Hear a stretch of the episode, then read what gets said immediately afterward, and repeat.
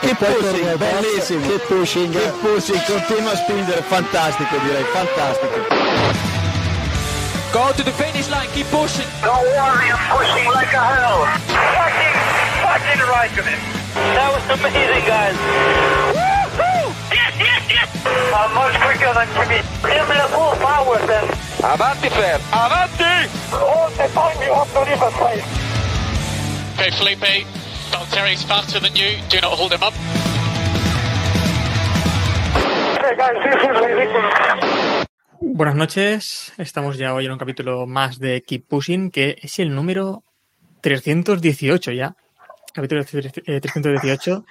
Y hoy no está Jacobo, que ha tenido un problema de última hora de 64 centímetros, pero tenemos por aquí ya a Diego. Cada uno que interprete los 64 centímetros como mejor considere. Y también tenemos por aquí a, a Robe. Hola, ¿qué tal? Eh, también tenemos por aquí a David, que bueno, ha tenido, creo que ha salido de Sisticar y viene con un poco de retraso. Ahora veremos si puede salir con neumáticos de lluvia extrema, de intermedios o lo que sea. El circuito urbano Y- de Madrid demostrando su calidad desde antes de, de existir. Eso es lo que nos espera. Bueno, pero este fin de semana, ¿qué, qué os pareció el fin de semana al sprint este que tuvimos? Bueno, eh, estuvimos aquí el sábado, m- mucha gente que ya está por aquí también por el chat, eh, que nos está viendo aquí en, en Twitch, eh, estuvo el sábado con nosotros, que estuvo también, estuvimos Robbie y yo aquí retransmitiendo un poco la sprint. Y Diego, tú que no estuviste, ¿cómo, ¿qué te ha parecido este fin de semana así tan extraño? Sensaciones encontradas. Lo primero y principal, qué bonito es Spa, qué maravilloso es ese circuito. Lo segundo, cómo molan, cómo mola cuando hay condiciones cambiantes y dejan rodar a los coches. Es una pena que no, que no suela pasar. Y, y bueno, lo que es la carrera en sí, pues especialmente la carrera del domingo, que es la que pude seguir, porque bueno, el sábado no pude seguir la sprint como me gustaría, de hecho, bueno, no pude conectarme y... O sea, es que, que le den el título. Yo, ¿podemos darle ya el título a Verstappen y que, y que cancelen el resto del mundial? Porque, sea, No. hemos tenido, hemos tenido todo tipo de circuitos. Hemos tenido circuitos rápidos, lentos, eh, urbanos, no urbanos. Hemos tenido circuitos aburridos que solo le gustan a Robe. Hemos tenido circuitos legendarios como Spa. Y la conclusión es, me duermo. Entonces, eh, ¿podemos dejarlo ya, por favor? Es decir, ya sabemos, todos sabemos quién va a ganar. ¿Podemos dejarlo ya? No sé. Eh, bueno, pero tuvimos cosillas, ¿no? Robe, al menos. Yo creo que este fin de semana, eh, bueno, yo no lo he vivido tan aburrido como otros fines de semana. Al menos tuvimos carreras entretenidas, más o menos. Eh, tuvimos la incertidumbre de la lluvia, ¿no? Sobre todo, del clima cambiante, porque incluso Sí. el domingo también tuvimos el- la cuestión de la lluvia en la que parecía que sí y al final resulta que no. Pero bueno, eso siempre nos anima un poco a las carreras. Sí, yo creo que la gran diferencia entre este Gran Premio y el de Hungría ha sido eh, la lluvia. O sea, que, la lluvia ha estado en la clasificación, ha estado en el sprint y amagó muy seriamente en la carrera. Le quitas la lluvia y es lo que dice Diego, ha sido otra carrera, pues otra más. Es que no hay emoción, es que ya está. O sea, estamos ante una temporada, para mí, la más aburrida de la que yo he visto en la Fórmula 1. Es triste, pero es así, que lo arregle. Sí, porque bueno, esta temporada es comparable simplemente a lo mejor con 1988, que además se ha batido ya el récord de carreras consecutivas con victoria del mismo equipo. Porque, Pero ahí había dos, ahí había dos pilotos, ¿eh? Claro. Es que aquí solo hay un piloto. claro. Y, y la otra sería 2004, que también arrancó Schumacher más o menos igual, también ganando, pues creo que ganó 11 de 12 o algo así también de las primeras carreras, porque Sí. falló en Mónaco y ya está. Y lo de Verstappen ha sido también un poco así, porque ha quedado, si no me equivoco, quedado primero y segundo en todas las carreras. En todas. Y Sí, sí. simplemente ha sido. Ah. Por eso que. Que. Que no sé si llegará algo a animarnos las carreras, porque bueno, tuvimos por ahí también a, a Piastri, ¿no? Este fin de semana tuvimos la pole de. Bueno, pole de Leclerc debido al cambio de. al cambio de caja de cambios de, de Verstappen. La pole, es de, la pole es de Verstappen. Dejémonos de gaitas. O sea, yo lo siento. Para mí la pole es de Verstappen. No, no te lo compro. Bueno, pero pero, para las estadísticas oficiales es del Leclerc. Las estadísticas oficiales dicen muchas cosas. Bueno, pero el- Ya, pero el de- problema- dentro de 10 años, dentro, dentro de 10 años, esta pole contará para Leclerc, no para Verstappen. Ya está. O sea, para mí el Mundial de 2012 es de Alonso, pero no cuenta para él. a- además que para las estadísticas Y el, de burbujita, 2000 y el de 2005 de Raikkonen, pero. Y el de, es de Schumacher, si nos ponemos así, pero bueno. O sea. eh, pero la estadística burbujita está bien, ¿no? Eh, para aumentar esa burbuja de- de- en la que Leclerc pues simplemente ha ganado el 20% de carreras que ha salido desde la pole, que es una de las peores. Es uno de los peores ratios junto, creo que era con Pulsar y, mm, y Ralf Schumacher. Así de pilotos Sí. más porque anteriormente creo que Keke Rosberg no tiene ninguna victoria desde la pole, que también es una locura. Y Pero de todos modos, la estadística es llamativa, es verdad. Pero claro, ¿qué, qué tiene que hacer Leclerc entonces? Dejar de hacer poles. O sea, no, no, a ver, si es un gran poleman, si, si es, un- Claro. es muy buena pero en clasificación. Y el Ferrari es verdad que es también mejor en clasificación que en carrera. sí, lo que quiero decir es que con este, con este coche el mérito es hacer la pole, no luego no ganar la carrera. Es que es normal que no gane la carrera, lo que no es normal es que haga la pole. Lo que vimos también este fin de semana en la sprint es otra vez lío con los neumáticos. Bueno, lío con la lluvia, porque al final eh, se notó que había miedo por parte de la FIA. eh, no, bueno, o presión de los pilotos, tal, tal vez, ¿no? Eh, por no correr bajo condiciones de lluvia. Tampoco es que la FIA ni los equipos tengan mucha confianza en los neumáticos de lluvia extrema, porque ya lo han demostrado en múltiples ocasiones. Y, y otra más, ¿no, Diego? Otra más en la que pues eso, nadie confía en los neumáticos de lluvia extrema. Yo, mm, sinceramente, y, o sea, yo creo que tendríamos que plantearnos seriamente, bueno, tendríamos. La FIA tendría que plantearse seriamente, tomar una decisión de una vez y decir, mira, señores, eh, con lluvia no se corre. Fin, porque es, verdad, al final la, la realidad es que con lluvia no se corre, pues se acabó.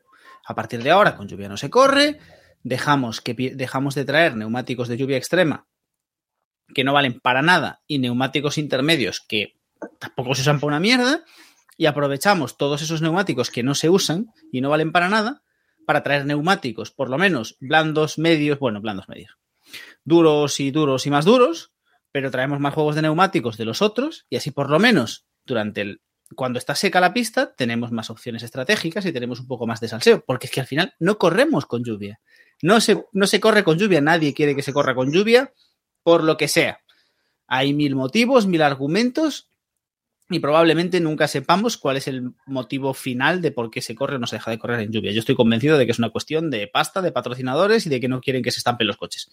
A ver, Porque- oficialmente, eh, también Robert lo que se está diciendo es que el spray, ¿no? Volvemos con el spray. Que tampoco tiene ninguna lógica, porque el otro día, por ejemplo, en la sprint, eh, no dejaron correr con neumáticos de lluvia extrema. Bueno, no sí, no dejaron correr cuando la pista estaba para neumático de lluvia extrema. Dejaron que se secara para que estuviera para intermedios. Pero la FIA obligó a salir con neumáticos, la dirección de carrera obligó a salir con neumáticos de, de lluvia extrema cuando estaba para intermedios. Que además es que también levantan más spray que los neumáticos intermedios. Que no tiene ninguna lógica. Sí. eh, lo del spray se viene diciendo desde que cambiaron los neumáticos en 2017, los hicieron más anchos y desde entonces se dice que bueno, que en lluvia levantan más spray, pero las cancelaciones por la lluvia no empezaron en 2017. O sea, tenemos memoria, llevamos mucho tiempo viendo las carreras, empezaron mucho antes, muchísimo antes. Entonces, yo aquí estoy convencido de que los pilotos tienen demasiado peso y los equipos tienen demasiado peso y se quieren evitar accidentes y se quieren eh, evitar eh, costos de daños, eh, reparaciones, pero bueno, pero también de paso lo que se evita es el divertimento del aficionado, que cada vez tiene menos con la Fórmula 1. Es que al final es eso, nos pasamos años y años criticando la hidrofobia de Charlie Whiting y al final parece que Charlie no tenía tanta culpa o al menos no, no era el principal culpable de todo esto, porque Charlie ya no está y todo sigue igual o peor. De hecho, yo tengo la sensación de que cada vez corremos menos aún con agua. Pero por eso digo, yo creo que no tiene sentido. Es decir, está claro que no quieren correr con agua por lo que sea. Ya para que, es que ya no tiene sentido que nos molestemos ni intentar entenderlo. Da igual, no se quiere correr con agua, pues asumámoslo y ya está. Es que me parece No, mucho más yo- honesto y mucho más sencillo. Es decir, Yo, yo como aficionado me niego a asumir eso. O sea, es que no. O sea, ya que, que, que entonces, ¿qué, ¿qué nos ofrece la Fórmula 1 para seguir viéndola si nos van a quitar hasta las carreras en lluvia? Pero ya nos las han quitado. Pero el, el, la, la, cuestión es que ya nos las han quitado. Entonces, por Sí, lo menos, no me tengas haciendo el monger cinco horas delante de la televisión porque. Porque a ver si se seca. A ver si hay carril. En, e- si- en eso han mejorado, ¿eh? En eso han mejorado. Ahora ya por lo menos te dicen, te dicen que la carrera va a empezar a tal hora y, y no te, no te van diciendo cinco minutos más, diez minutos más, cinco minutos más. Sí, y después sí que es verdad que para mí también lo que fue en la sprint, lo que fue eh, horrible, eh, y con esto ya también saludo a David, que ya se ha conectado también por aquí. David, que fue horrible que en la sprint, por ejemplo, es que estuvieron cuatro vueltas, no, al final fueron cinco vueltas detrás de Safety Car eh, para secar la pista, cuando la pista ya estaba seca, que ya casi se veía el carril. Eh, total para eso, para que en la vuelta 1 entraran prácticamente todos y el resto entró en la vuelta 2 para meter intermedios. Es que Lamentable. Buenas noches a todos y disculpad el retraso y llegar tarde. Eh, bueno, estoy bastante a favor de lo que os acabo de escuchar. Eh, nos quitan las carreras en agua porque al final no se atreven, pero también lo entiendo. Sin querer yo justificar mucho a la FIA, estamos en un contexto en el que Spa, eh, precisamente el circuito de Spa, está muy señalado, ¿vale? Lamentablemente me temo que van a quitar los RUS y me revienta porque es probablemente, vamos, la subida de los RUS y el radillón lo van a modificar porque eh, hace un mes se mató otro chico, hace dos años se mató Antoine Hubert. Entonces no quieren cometer eh, muchos riesgos porque al final, si os dais cuenta, eh, y esto es una cosa bastante bestia la que voy a decir, tenemos bastante poca tolerancia No toques el a cable, David. no toques el cable del, del- del ¿Tocado? micro. ¿Me se oye? No toques. Bueno, no toques. sí, sí, Está- joder, no, no no toques. toques. toques nada. Eh, digo que tenemos muy poca tolerancia a la muerte en el deporte.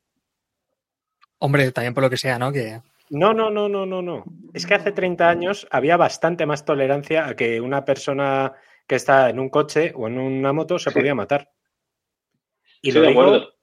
mm, radical y humanamente, todo lo deshumanizadamente posible que pueda, ¿eh?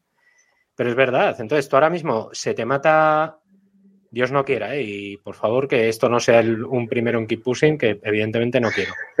Eh, pero se te mata Pierre Gasly o Yuki Tsunoda o tal, y esta va a ser. Pero ta- la también puede ser Max 1, Verstappen, no puede ser Lewis Hamilton o Fernando Alonso. peor aún, Que- o peor aún, no, no. o, no, o- o peor- o- he puesto- o Ayrton Senna, si ya murió Ayrton Senna.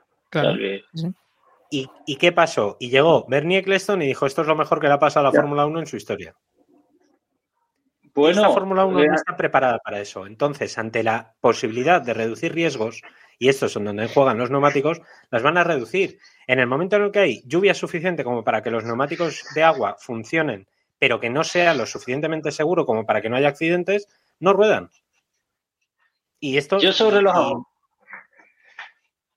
No, iba a decir que yo sobre los accidentes eh, quiero decir que si Grosjean no se mató, ahora mismo matarse en un Fórmula 1 es imposible. Yo a mí no me vas a sacar de ahí. Yo creo que Yo- hoy día matarse en un Fórmula yo 1 creo es prácticamente imposible. Yo, yo discrepo. Yo creo que yo creo que prácticamente imposible matarse en un Fórmula 1 es desde hace 15 Bueno, ya. años fácilmente. No, es 20. verdad, no seáis brutos, por favor. Te puedes matar en un. Fórmula 1. Escúchame un segundo, David. Sí, es posible, puede pasar, es posible. Déjame acabar. Yo creo que no es, o sea, es decir, no matar, o sea, matarse en un Fórmula 1 es prácticamente imposible desde hace 15, 20 años. Eso no quita que te puedas matar. He dicho casi Claro. imposible. Pero es más una cuestión, no es una cuestión de tener un accidente brutal como el de Grosjean o como el de Yu hace uno ahí atrás cuando volcó, cuando volcó completamente. Sí, Sí, o sea, no es una cuestión de tener un accidente brutal, sino de tener muy mala suerte. Véase, Claro. em, joder, ¿cómo Bianchi. se llamaba el chiquillo Bian- este? Bianchi, Sí, Bianchi. Bianchi. Véase Bianchi, es decir, o, Bianchi o- se mató el- por- Porque- Llá- Llámale, llámale mala suerte, llámale sacar una grúa en una zona en la que- Claro. Bueno, no, pero, pero Claro, golpe, me es da que- igual. Eh, el muellazo de masa, o sea, masa está tan campante por ahí y podría haberla diñado por un centímetro a un lado del muelle. Es decir, tal cual. Pero o sea, y, y- y otro centímetro hacia otro lado y no le pasa absolutamente nada. Entonces, eh, es una cuestión más de, es una cuestión de suerte y, ese, y ya lo que falta es ese pequeño factor que es imposible. Es imposible de controlar porque hay, siempre hay un factor que no puedes controlar, porque, porque del mismo modo pueden estar, pueden estar corriendo y petarle la patata a uno. Es decir, porque le puede petar la patata. Entonces, Claro. Eso ya está. A nivel seguridad lo tenemos controlado. Yo creo que es mucho más una cuestión de imagen y costes, de que no quieren ni asumir los costes de reparaciones de los coches. Recordemos que eh, eh, el Schumacher malo, Schumacher malo, el Schumacher malo joven está fuera de la Fórmula Es 1. que no sabía quién te referías. Porque... Claro, por- por- porque partió por la mitad a no sé cuántos monoplazas. Eh, Ha sido Una nombrar cuestión- Ralf Schumacher y ha sonado el timbre. O sea que... Así- o sea, eso por un lado. Y por otro lado, por patrocinadores. Porque si estampas el coche, además de que hay que arreglarlo, eh, todas esas pegatinas ya no salen más en la retransmisión. Y ya está. Ya, pero, pero salen mucho, ¿eh? Y van a salir mucho después. Más que si ruedas el decimocuarto. Bueno, para ir ya cerrando también este tema, eh, que ya está. No, yo lo que quería decir sobre esto, por, por acabar, es que, eh, eh, vale, los pilotos que, que son los, los peores en esto y los más culpables, los que se niegan a correr en agua bajo ninguna circunstancia, que luego no vayan diciendo, oye, ¿y por qué yo soy Luis Hamilton, he ganado siete mundiales, o yo soy Max Verstappen y he ganado 14 mundiales dentro de 14 años, pues tendrá 14 mundiales? ¿Por qué ha pasado esto y la gente sigue pre- prefiriendo a Senna y sigue adorando más a Senna que a mí? Pues porque la gente veía en Senna a alguien valiente y en vosotros ve a una panda de cobardes que no quieren asumir ni el 0,00001% de riesgo que hay de tener un accidente mortal. Oye, pues si no quieres asumir ese 0,00001, pues, pues no pretendas que la gente se emocione más contigo que con Senna, con Pros o con aquellos pilotos. Por, por poner un dato sobre la mesa, hoy es el aniversario del accidente de Niki Lauda en. eh, bueno, estamos grabando Sí. el 1 de agosto, por tanto es el Verdad. aniversario del accidente de Niki Lauda en Nürburgring. Eh, evidentemente, en aquella época era bastante más fácil matarse y poco a poco se fueron eh, implementando medidas de seguridad. Dicho esto, siempre va a haber un riesgo que es inasumible, que no lo van a poder nunca minimizar. Por eso, volviendo al tema de los neumáticos, ellos ven que uno de los momentos de mayor riesgo de las carreras es con agua. Si eso le unes un circuito arriesgado, como es el caso de, de Spa, yo entiendo que en este caso no sacaran los neumáticos de. no dejaran rodar los neumati- con neumáticos de lluvia. Ahora bien, que esto te lo hagan en Montmeló o te lo hagan en, en circuitos que son con un riesgo bastante menor, pues ya es discutible. Y dicho esto, avanza, por favor. Héctor. Eh, no, lo que nos pregunta también Isaac VRC eh, en el chat, ¿no? Que lo que hace grande el deporte es la épica y hay muy poco de eso. Ya no simplemente por el peligro, sino por otras cosas, ¿no? Falta mucha épica en, actualmente en la Fórmula 1. Claro. Eh, y hay un tema que también se ha hablado ahora, que lo ha comentado antes Diego, y que estaba pensando y digo, joder, hay, hay un tema que esta temporada lo hemos olvidado totalmente, y es dirección de carrera, porque se habla muy poco, de, al menos no se pone Correcto. nombre a direct- al director de carrera. Y creo que con esa jugada que hicieron el año pasado de meter dos directores de carrera, eh, muchas veces no sabías muy bien quién iba a ir al Gran Premio, después se veía un poco de dejarlo ahí. Y lo que han conseguido al final es ocultar a, a Nils, a Nils Wittich, ¿no? Lo han ocultado totalmente. Eh, no se habla de él, no aparece, no se le ve. No es como en ocasiones anteriores en las que veías al director de carrera bajar al muro y dar una patada reguladora, ¿no? Hemos perdido eso también. Homologada. Perdón si patada homologadora. Sí. Eh, hemos perdido todo eso. Tampoco hay mucha polémica este año. Es que es, lo, es, es todo, todo el problema viene de lo mismo y es que el mundial está sentenciado, entonces no puede haber mucha polémica. En las primeras carreras sí que hubo un poquito. La sanción aquella que le metieron a Alonso, que luego se la quitaron, el podio y tal. Pero conforme avanza el mundial y ya vamos por la mitad y ya sabemos quién va a ser campeón y quién va a ser subcampeón y ya sabemos todo, pues es que, es que se pierde interés. Es que a lo mejor hay cagadas que ya ni nos damos cuenta porque ya no nos interesa. Así que ese es el verdadero problema que tiene la Fórmula 1. Sí, pero bueno, han habido muchas cagadas esta temporada, por ejemplo, el límite, el tema de los límites de la pista, ¿no? Que tuvo que ir Aston Martin a decir, mira, estos son todos los pilotos que han salido de la pista, ahora te los compruebas y me dices cuáles son los que, bueno, y al final lo que hicieron, imagino, fue, estos son los que han salido, me lo creo, sanciona a todos y ya está. Eh, call. pero sí, yo creo que lo que también estaba diciendo por aquí, he visto que comentaba eh, Chassis in the Middle en el chat, ¿no? Que no quiere ser protagonista, ¿no? Al igual que Masi, porque creo que a Masi en parte se lo cargaron porque mm, era un clavo que sobresalía demasiado, ¿no? Al final también. Y sobre todo por el jaleo que hubo y tal. Pero a lo mejor ocurre eso con un director de carrera que no eh, intenta tanto obtener tanto protagonismo y, y no se hubiese hablado de él. Pero ¿tú crees que Masi en una temporada como esta estaría fuera de la Fórmula 1? Es que Masi tuvo la mala suerte de que le tocó 2021. Claro, Porque Masi antes de 2021 tuvo años súper tranquilos de dominio de Hamilton y nadie sabía ni quién era Masi.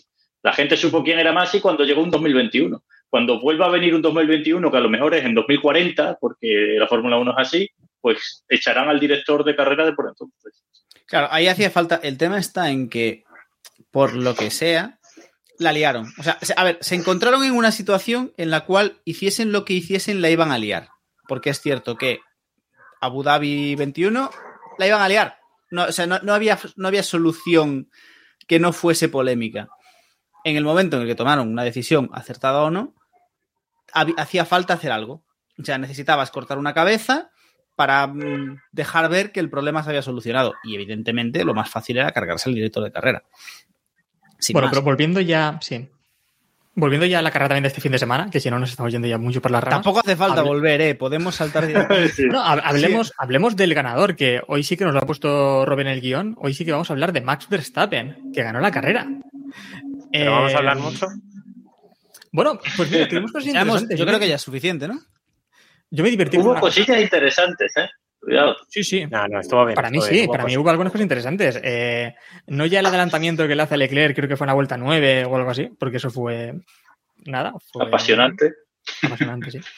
Pero lo más interesante tal vez fue lo que vimos de sus discusiones con eh, su ingeniero de pista, ¿no? Eh, Giampiero, con el que estaba discutiendo durante la carrera, porque Giampiero como que le dijo eh, algo así como, ten un poco de cabeza y no destroces el neumático. Y al rato escuchamos otra radio, otra radio en la que le dijo, no me has hecho caso, has destrozado el neumático, te dije que tuvieses cabeza. Y fueron así continuas discusiones con el director de carrera, con el director, perdón, con el ingeniero de carrera, que para mí creo que fue lo único interesante que estamos viendo en esta carrera y en esta temporada. Esas discusiones también con el equipo de eh, quiero entrar a cambiar neumáticos para hacer la vuelta rápida y ese tipo de situaciones, ¿no? Creo que es lo único divertido ahora mismo en Verstappen. A ver, hay una cosa que Pero- tenemos que tener clara. Hemos visto una, un fin de semana en el que Verstappen salía cinco posiciones por detrás porque sí. Porque yo estoy convencido que el motor, a ver, evidentemente, eh, esa caja de cambios no estaría tan mal. La cambiaron, yo creo, por pura precaución y porque, bueno, llevamos 12 carreras, echaron cuentas y dijeron, venga, penalizamos aquí. Dijeron, total, va a ganar de todas formas. Entonces, claro, de esa manera es mucho más fácil eh, eh, ganar. Y es verdad que Giampiero Lambiase también hay que tener en cuenta cómo la Fórmula 1 manipula, y lo digo con todas las palabras, manipula las radios y elige qué radios meter y tal, porque de repente este fin de semana Giampiero Lambiase ha hablado muchísimo, como si en las otras carreras no tuviera que sujetar a Verstappen igual, ¿no? Eh, rajó el viernes en la clasificación, rajó el sábado en, la, en el sprint y rajó el domingo cuando le dijo, le dijo eso, ¿no? El sábado creo recordar que fue, eh, el sábado no, fue, fue durante la carrera que dijo Verstappen que, que a ver si podían ir a hacer una parada en boxes Corre- que sí, podía el servir domingo. de entrenamiento. El domingo fue, ¿no? Sí. Que podían servir de entrenamiento. Tío. A a ver, Y le dijeron, hoy no. hoy no es el caso. ¿qué necesidad tienes, tío? No, pero también hubo otra cosa divertida y es que Verstappen en ocasiones parece, eh, yo no sé, eh, piensa tal vez que el equipo está beneficiando a Pérez o algo así porque pregunta cosas muy raras, ¿no? Como si están haciendo lo mismo con los dos monoplazas y ese tipo de cosas que también... Pero yo creo que lo le- pregunta, no, yo creo que no lo pregunta por eso, yo creo que lo pregunta porque es consciente de que le está sacando tanta superioridad a Pérez que dice, a mí me están, a mí me están trucando el coche, o sea, no puede ser. O sea, pero lo dice en plan bien, ¿eh? Yo creo que También podría ser. yo, yo creo que en esas radios hay mucho vacile. O sea, creo que hay mucho. Tiene que haber mucho trasfondo detrás de las cámaras.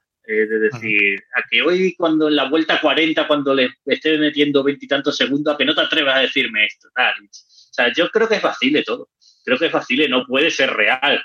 O sea, no puede ser real que le eche una bronca porque se ha pasado con los neumáticos en el sector 2 de la vuelta de salida. O sea, yo creo que es vacile entre ellos y ya está. Y de hecho lo de practicar paradas en boxes ya es la culminación, ¿no? Ya es dejar claro que es un vacile todo. Yo no sé, tío. Yo creo que- 17 yo creo que vueltas, sí. ¿eh? Perdón, tardó 17 vueltas en ponerse primero. Ah, y, y porque no, y porque no apretó, si aprieta, Ah, si aprieta tarda menos. No tenía El, el año pasado sali- el año pasado, ¿cuántas tardó? 19 o así, o 20. Y, y salía el 14 o el 15. No tenía prisa. A ver, a ver, Verstappen salió y le dijeron, Pérez está primero. Y Verstappen, que conoce a Pérez, dijo, vale, si el lento va primero, esto está ganado, pero sin despeinarse. Entonces fue con toda la calma del mundo. Probablemente. O sea, es como pues, si le dicen, está Hamilton primero, Leclerc primero, dice, hostia, a ver si se me va a escapar y me va a dar un poco de trabajo, pero baja. O sea, si la cosa está tan mal como para que Pérez lidere, esto está ganado. ¿Para qué se va a molestar? Es que no, es que es, es que es, es que es un despropósito. A ver, yo creo que lo peor es que Red Bull, y lo hemos hablado muchas veces, es que ni siquiera se esfuerza en disimular el. Lo que hablábamos muchas veces de Mercedes, ¿no? Mercedes se esforzó mucho, o intentaba, dentro de, la de- lo probable, disimular la superioridad que tenían. De hecho, yo cada día estoy más convencido de que Mercedes le regaló un título a Rosberg para generar un poquito de, de mamoneo y de que pareciese que había ahí competición, por lo menos entre ellos y demás.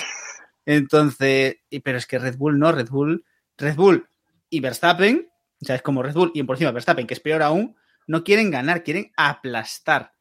Entonces Sí. mucho más. Es que estaba mirando antes eh, el número también de vueltas lideradas esta temporada. Y claro, eh, Red Bull tiene como el 95% de vueltas lideradas durante la temporada, una auténtica barbaridad. Eh, solo superado por lo que comentábamos antes, McLaren en el 88. Pero es que los mayores años de dominio de Mercedes, eh, esa cifra se iba como al 80, 75-80%, que es que el de este año es una puta barbaridad, es que es, eh, Ahí- es insultante, ¿no? Para los aficionados. Hay por ahí un rumor barra conspiranoia que dice que dice que la FIA le ha exigido a Red Bull, la FIA, eh, más bien Liberty, más que la FIA Liberty, le ha exigido a Red Bull que si no quiere recortes inmediatos en su coche y recortes torticeros en su coche, que saque a Pérez y que meta un top y que, y que la Fórmula 1 sea otra vez un Sena Pros, una batalla de dos en el mismo equipo.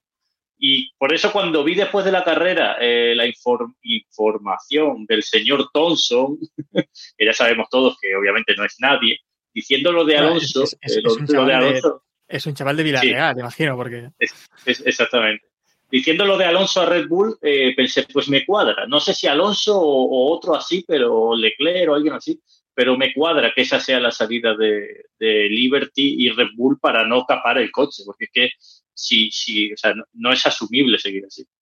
Pues mira, uno esto con una pregunta que nos había hecho antes Mónica en el chat, que nos preguntaba por las declaraciones de Hamilton y lo uno también con las declaraciones que dijo eh, Helmut Marko este fin de semana sobre qué piloto podría batir a Verstappen. Eh, Hamilton decía este fin de semana que él con el coche de Pérez pues hubiese hecho más cosas, eso lo sabemos todos, ¿no?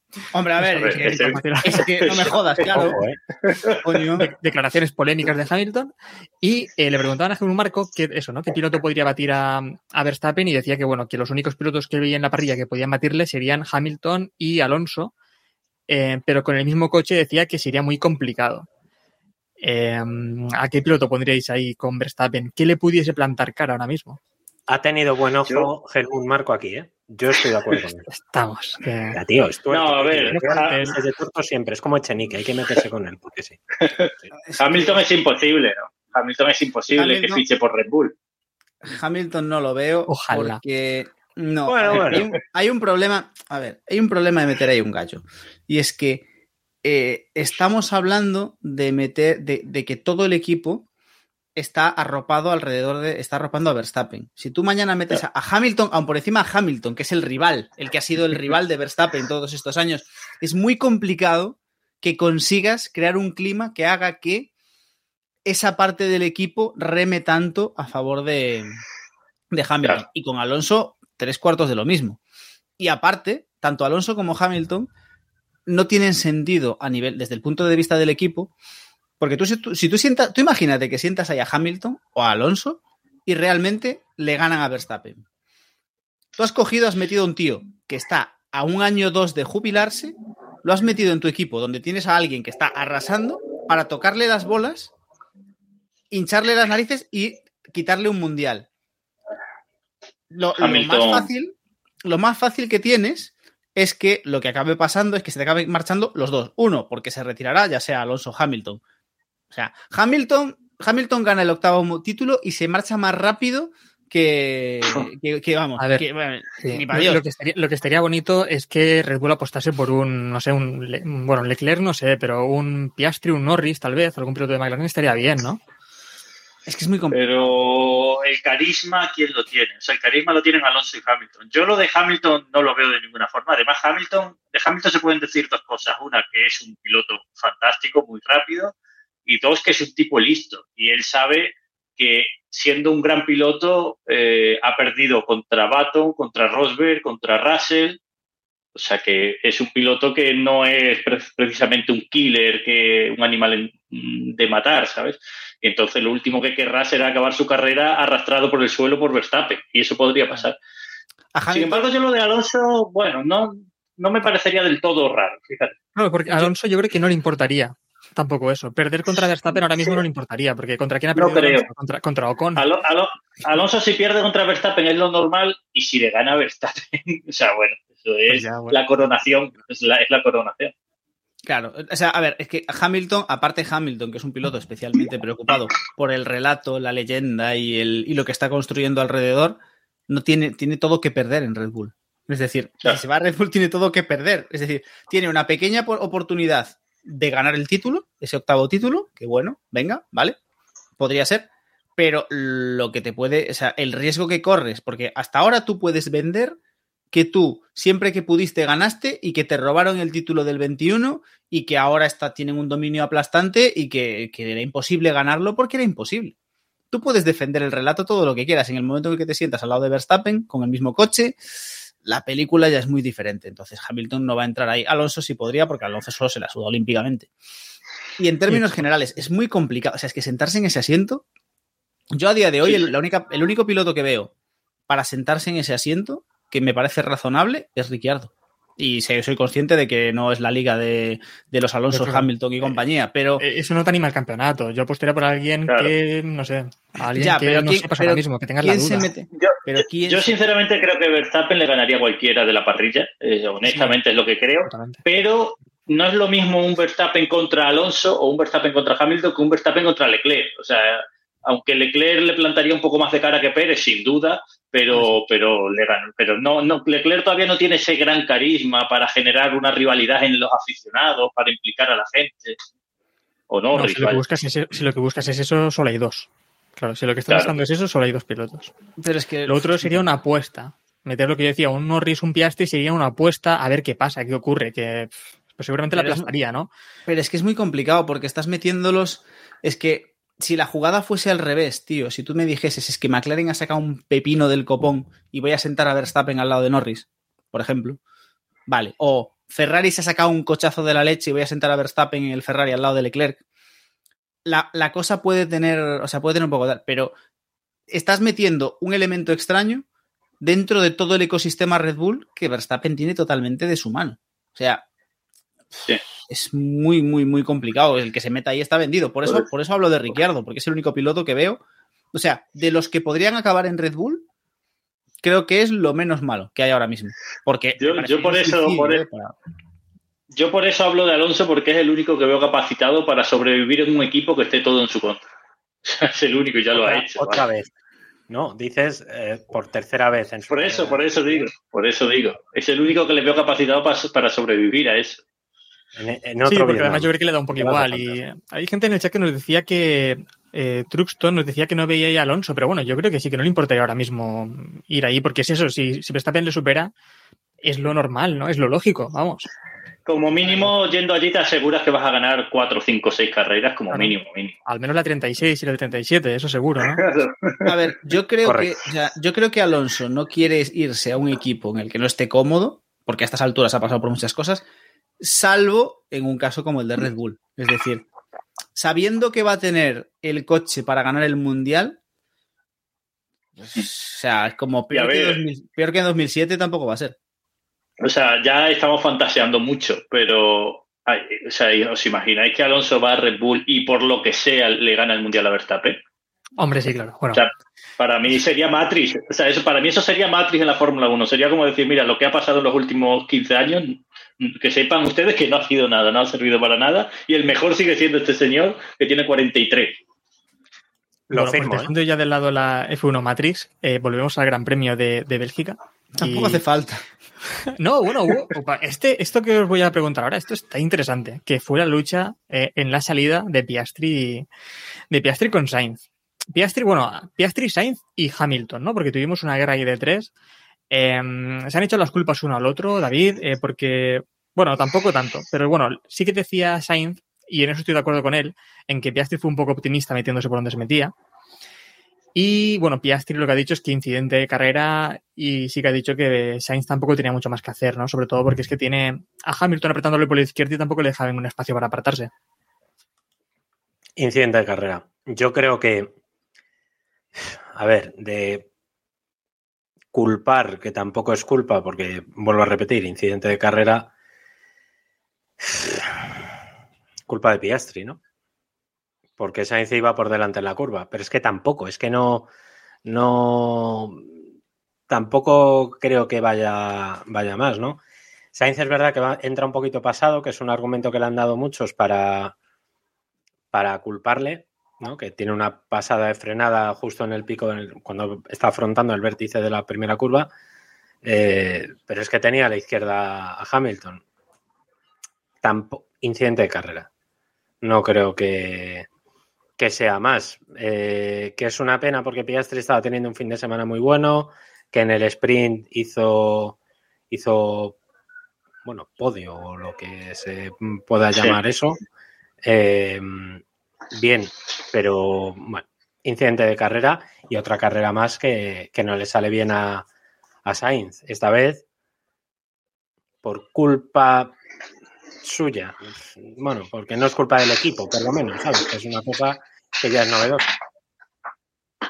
La pena fue, eh, Diego, que, que nos quedamos sin la carrera de Piastri, ¿no? Porque estaba sorprendiéndonos este fin de semana. Seguramente habría estado ahí, ahí luchando por el podio. A ver, yo no lo creo. Es decir, es una pena que nos perdiésemos la carrera de Piastri, porque sí que es cierto que lo hizo muy bien este fin de semana, pero yo estoy convencido de que ese McLaren estaba arreglado pensando en, la lluvia. Era una apuesta, aparte era una apuesta totalmente lógica, es decir, si llueve y todo el mundo arreglado para seco, podemos pillar una victoria. Si no llueve y si está seco, pues no vamos a, vamos a perder quizás un podium que podríamos llegar a pescar pues tampoco nos estamos jugando tanto. Entonces yo creo que ese coche estaba arreglado para lluvia y que le habría pasado tres cuartos de lo mismo de lo que le pasó a Norris. que Se habría ido para atrás porque ese coche no corría. Aún así es una pena porque es cierto que el chiquillo lo hizo muy bien y no pudo, no pudo completar la faena, pero bueno. Habrá Sí, más yo creo que el McLaren, el McLaren estaba claramente para lluvia. Eh, durante todo el fin de semana se le vio. Creo que el de Piastri no tanto como el de Norris, pero creo que con Norris se pasaron mucho. Con, y él mismo lo dijo, eh, que se pasaron con el reglaje. De hecho, Y- cuando, cuando cayeron cuatro gotas fue el único momento en el que Norris empezó a ir rápido. Y aparte empezó a ir muy rápido. Y claro, Sí. dejó, de, dejó de llover y adiós, pegó. Eh, y luego, yo sobre el incidente de Carlos Sainz con Piastri, yo creo que es el típico incidente de carrera, o sea, el típico lance de carrera que echarle la culpa a uno a otro ya es sobreanalizar la jugada, ¿sabes? O sea, tampoco. Sainz va un poco pasado, tiene un poco de hueco a la izquierda, o sea, Hamilton tampoco estuviese exactamente pegado, pero bueno. mm, En fin, es una opción, yo creo que es el típico lance de carrera, que no es culpa de uno ni de otro, y hicieron bien en no meter sanción. A mí lo que me sorprendió de eso quizá fue que Sainz aguantara tanto, ¿no? Porque yo creo que era bastante evidente que, que ese coche no estaba, no estaba bien. O sea, no, no solamente por el agujero, ¿eh? sino que es que, que, que evidentemente es lo que más afectó, pero yo creo que es que no, no sé por qué aguantaron. No, no recuerdo ahora mismo cuántas vueltas aguantaron, pero dos o tres por lo menos. Sí, ¿no? sí, hizo la primera. No, no, más, más. Hizo la primera parada y todo. Llegó a hacer la Ve- primera parada. ya- 20, no- sí, sí, 20 sí. al- 20 algo, creo, ¿no? Que había hecho vueltas, una cosa No sé, si, no sé si tantas, pero sí, yo creo que llegó a mitad de carrera casi. Absolutamente Eh, innecesario. 24 Porque vueltas, eh, creo que fueron. 24, Sí, pues sí. mira. eh, Fíjate, Fíjate, o sea, le, perdí, le perdí de vista en cuanto estaba roto y no, no me di claro. Se Ay, quedó, se necesario. quedó muy último. Se quedó muy último. Claro, ¿para qué no le, ¿por qué no le haces abandonar? Si es que el coche no iba. Entiendo Es que... buscaban lluvia, que hubiese una carrera un poco extraña y tal, pero, pero no ¿qué ibas a hacer con eso? pero lluvia, lo que querían era parar el coche y arreglarlo. O sea, querían lluvia nivel 2. Bandera- Claro, más bien querían bandera roja y, y bandera roja larga, ¿eh? Porque las reparaciones sí, no sí, eran sí. Pero eso sí, eh, este fin de semana lo que hemos visto en, en McLaren es una caída de rendimiento, ¿no? Una caída de rendimiento, no sé si un poco por lo que dice también Diego, de que tenían el coche preparado para lluvia, o porque las características del circuito, de forma sorprendente, en esta ocasión, pues no se adaptaron al, al monoplaza. Lo digo de forma sorprendente porque en las últimas carreras hemos visto circuitos muy diferentes y en esos tres circuitos ha ido muy bien el McLaren. Yo no, yo no he visto una caída de rendimiento, es decir, yo lo que he visto es un coche arreglado. O sea, eh, ojo, es. O sea, yo lo que creo que es un coche que estaba arreglado para lluvia. De hecho, en, lluvia el coche iba muy bien. Lo que pasa es que es eso, arreglaron tanto para lluvia que el coche no corría en recta. Creo que había una diferencia de 30 kilómetros hora con el Red Bull, una cosa así. Que es imposible. El coche de Norris estaba fatal reglado. eh, ellos mismos lo reconocieron. El propio Norris lo dijo, que el, coche de Norris estaba tan pasado que no iba bien ni, en lluvia. Y Piastri lluvia fue genial. En lluvia fue genial y en seco nos quedamos sin verlo, pero yo creo que no hubiese ido tan mal como Norris, pero hubiese estado más o menos donde Alonso. Eh, sí, bueno, y después tuvimos eh, lo que comentamos también antes, en, en otra ocasión en la que Leclerc, en una carrera al sprint, obtiene un podio, porque de hecho solo ha obtenido podios en carreras al sprint y solo Le- ha salido en la primera. Perdón, Robert, ¿qué, qué dices? Ah, sí, claro, Leclerc, sí, sí, creía que estabas hablando de Gasly. No, no, no, Gasly, no, Leclerc, Leclerc, digo. Eh, Leclerc, eh, es que ha sido un poco extraño lo de Leclerc, porque de hecho solo obtiene primeras posiciones en parrilla en los grandes primeros de sprint y también es donde obtiene simplemente las, los podios. Pues otro podio de Leclerc en una carrera al sprint, no sé. eh, algo curioso que imagino no- que no tiene nada que ver. Pero mm, resulta extraño, Yo ¿no? creo que es cuanto- resultados. Cuanto menos dejan pensar en Ferrari, mejor. Como en el sprint tienen menos vueltas, hay menos probabilidad, menos tiempo para que la líen. Entonces, pues, sale bien. No, a ver. Leclerc, si es que Leclerc el problema que tiene, y si lo analizamos carrera a carrera, más allá de lo de burbujita y tal, eh, es que no está haciendo, no hay grandes errores por su parte. El 90% no, no- igual es un porcentaje alto, pero la mayoría de errores son más del equipo, más de estrategia, más de nervios propios que no de conducción. No, no, no hay. Yo no les recuerdo así ningún error muy bestia, una salida de pista de estas que se fuera de las manos y, y, y tal. O sea que. Y bueno, eh, yo creo que bien, ¿no? Ha sido un buen fin de semana. Buen fin de semana general para él y además eso, unido a- al abandono de Sainz, pues le pone por delante en el Mundial, que esa pelea interna tiene mucho que decir y más en, ahora en estas alturas de temporada, cuando hay contratos que se están mirando, etcétera, etcétera. Nos dice eh, también eh, Sergio Martínez, está por aquí también por el chat, eh, que hace podios cuando no hay tiempo para poner a punto los coches. Sí, es eso, ¿no? Que cuanto más trabajan en Ferrari, pues peor, ¿no? Eh, es un poco lo contrario que Sasnauer, ¿no? Que decimos, dejen trabajar, pues aquí es mejor que no, no dejar trabajar a Ferrari, ¿no? O igual que Sasnauer, solo que. Luego llegaremos. A ver, Ferrari es un circo y Leclerc hace lo que puede. Lo hemos dicho mil veces. Yo creo que está muy quemado, está muy pasado de vueltas y más allá del chiste, que también tiene parte de verdad, de que cuanto menos larga sea la carrera, menos tiempo tiene Ferrari para liarla.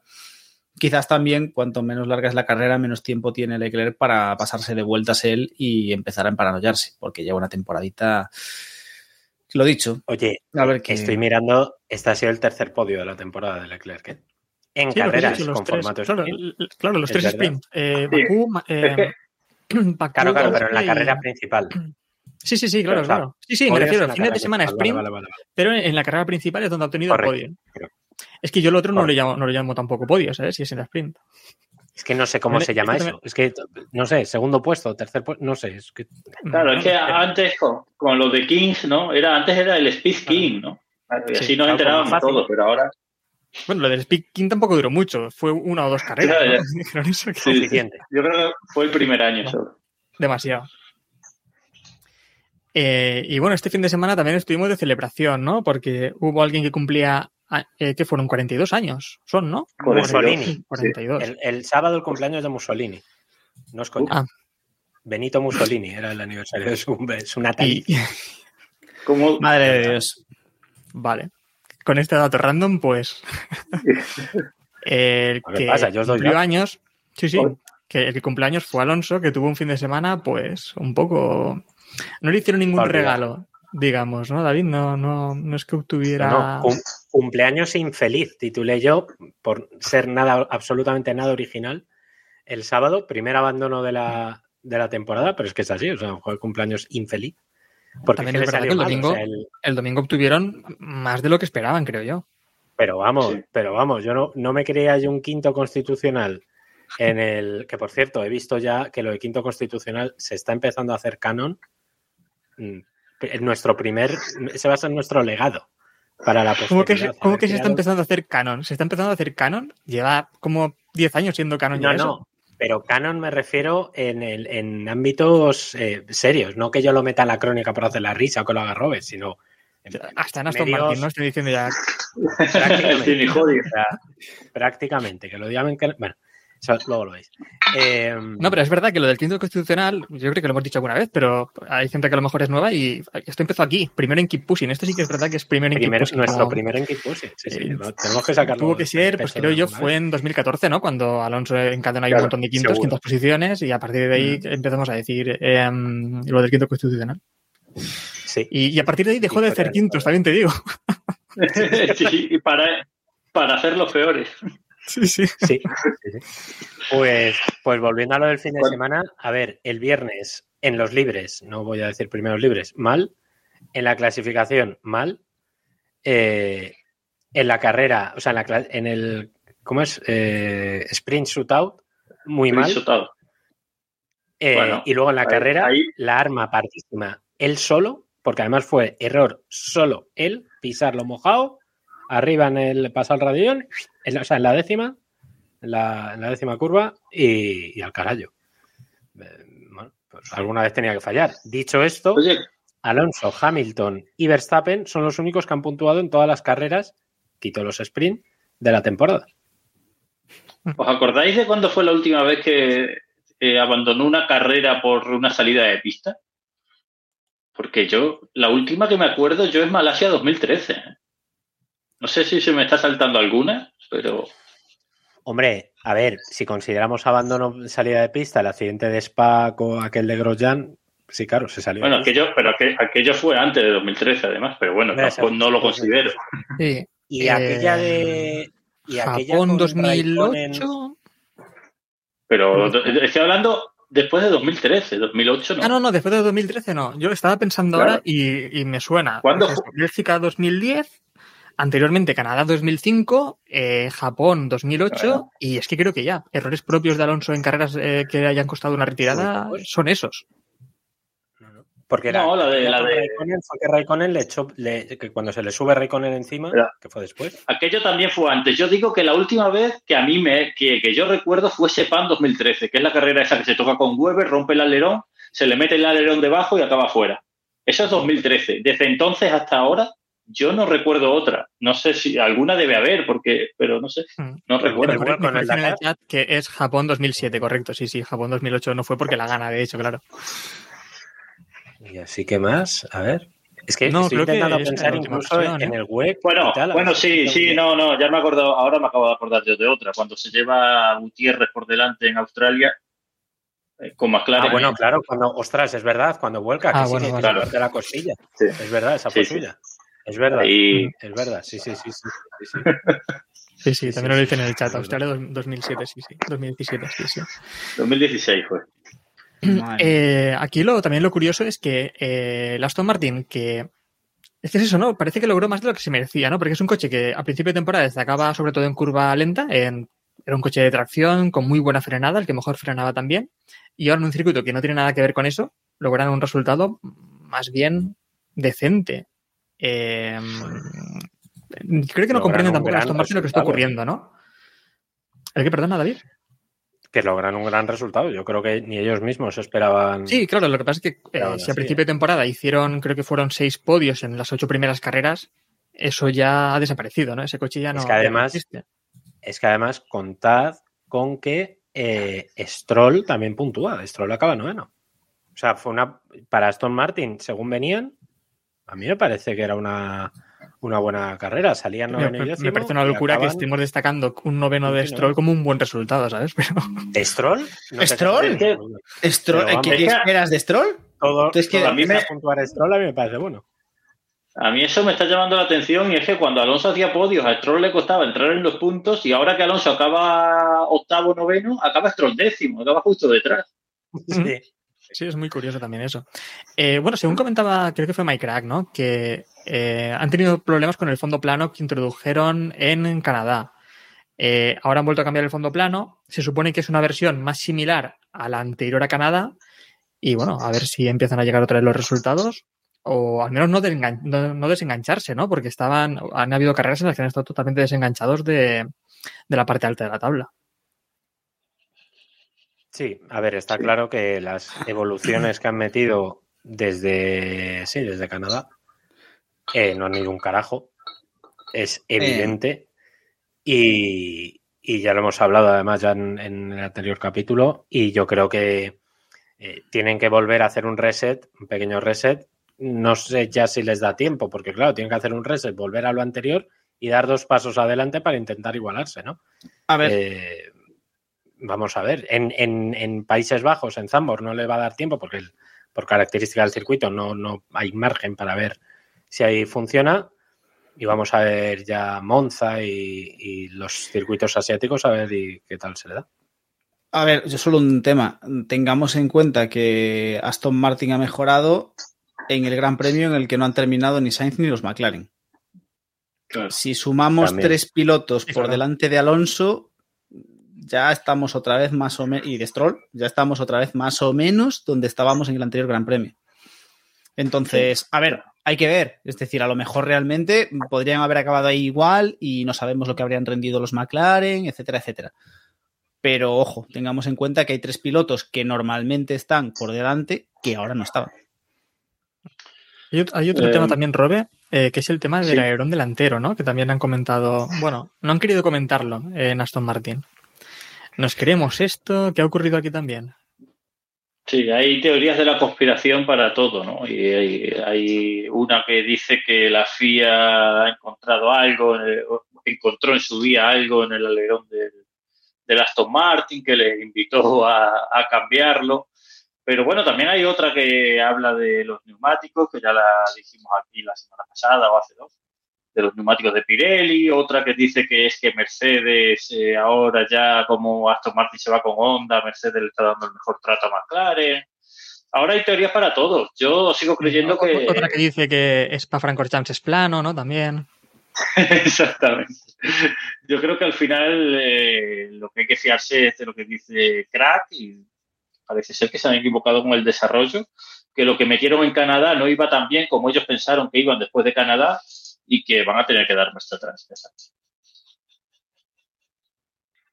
Y con eh, te- tuvimos otro tema muy interesante este fin de semana. Eh, creo que la noticia saltó el viernes, que fue que no dejan trabajar a Safnauer. ¿Qué, pero, pero Bueno, ¿qué bueno, pasa aquí? Bueno, bueno, bueno. Que Alpine es una... O sea, que es que Ya. Alpine está ahora mismo... Hoy, hoy, hoy, hoy, hoy se cumple un año de el fichaje de Fernando Alonso por Aston Martin y de lo de Piastri. Vaya, es Correcto. cierto, es cierto. Qué bonito. Correcto. aquello. Sí. El gran. Nunca se le podremos agradecer lo suficiente a su Fufu eh, aquel día. O sea, el día en el que demostró que es lo más inútil que ha pisado un despacho de Fórmula 1 desde Colin Coles. Por Ha durado Yo siempre, un yo año. siempre- yo siempre diré que junto con Loren Rossi, que para mí Loren Rossi es el que Correcto. se escondía detrás de, de Safnauer y la ha utilizado ahí como escudo todo lo posible de forma muy cobarde. Sí, sí, sí. sí. Yo no sé, o sea, yo esto me parece una de las peores noticias que nos podíamos llevar en este año. Solo, solo es, o sea, o sea, lo único que me, que me alegraría de esto sería que anunciasen ahora que lo que echan a crack y, me, recuperan a su Fufu Aston Martin. Eso sí, ahí sí. O, o, o ya, eh, ya, ya tirándonos a la piscina, que lo fiche Ferrari. Porque yo creo, yo creo que su, yo creo que su fufu en Ferrari sería Ferrari en manos de un rumano. Se levanta, escucha, se levanta el, el comendatore de la tumba, tú. Se levanta en plan zombie. No, yo no creo que es lo que, fastidies. lo, lo que falta en Ferrari. O sea, que- ya, a ver, también te digo, visto lo visto en Ferrari, ¿qué va a hacer su fufu? O sea, tampoco, A lo ¿sabes? mejor le quiere Andretti. Y hablamos ya del sustituto de, de Sasnauer. ¿Os atrevéis con un sustituto? Ryan Reynolds. Yo confío Bueno, en Ryan hay- Reynolds. Hay alguien que resuena, ¿no? O que nos gustaría. Ese- claro. Enseguida el nombre que salió fue el de Binotto, ¿no? Sí, sí. Joder, es que molaría. Mr. Binotto. No, tío, Binotto. no Binotto, tiene Harry gracia. Potter, podría volver. Podría volver. A ver, yo sigo defendiendo que Binotto a mí me parece un buen jefe de equipo, ¿eh? ¿Sí? Para un equipo. Sí, sí, yo creo no. que lo que hizo en Ferrari, joder, empezaron a obtener buenos resultados mientras él estaba al mando. Lo que pasa es que. No, no, no. Dejaron de porque- obtenerlo. Dejaron de obtenerlo con el al mando. Los buenos resultados eran con Arribavene, que era el bueno de Ferrari. Correcto. A la este la ha fin de salido semana, lo que hemos regular, visto, ¿eh? hemos visto en Alpine pero- este fin de semana, eh, ya no simplemente eso, pero hemos visto muchas salidas, ¿no? Porque también está Pazzara y que también se larga, se larga Williams. Y lo que estamos viendo es una desbandada, ¿no? Eh, empezó todo, diría yo, con. Bueno, a mí ya me empezó a leer mal con lo de Prost. Cuando echaron a Prost como. Bueno, Prost no hacía nada allí, simplemente estaba como embajador. Pero lo de Budkowski también que comentamos el otro día. Eh, han Brivio. habido muchas salidas- sí, han salido muchas salidas, muchas salidas de, pista, digo yo, muchas salidas del equipo que no sé muy bien hacia dónde va ahora mismo Enston. A ver, dice, como nos comenta Sergio, el que va a ser la cabeza visible, bueno, visible, no sé si visible, eh, o que va a ejercer como de jefe de equipo va a ser Bruno Famen, que es eh, responsable de, de Alpine Sports, antes estaba en Peugeot, eh, estuvo también en el Dakar, tiene bastante experiencia en, Le Mans. Bueno, una figura yo creo más política, como apunta Sergio, creo que es verdad que lo que quieren es poner a alguien más, menos gestor y más político, ¿no? Una cosa parecida a la que puede ser Horner o la que puede ser Toto, pero sin dar tanto la turra. Eh, o a lo mejor sí. No, no me consta a mí que Bruno Famin se fuera muy turras en, en el WEC y en, y en el Dakar. Eh, pero es buen, es buen político, ¿no? Creo que sabe, sabe moverse bien. Dicho esto, eh, que se te vayan tantos responsables altos y luego los que no sabremos, ¿eh? porque esto luego es lo de siempre, esto luego al final van cayendo ingenieros eh, menores, entre comillas, o cargos intermedios que no vemos o que a lo mejor ni se anuncian y, y a lo mejor esos son los más relevantes, ¿no? Esto no habla bien del equipo.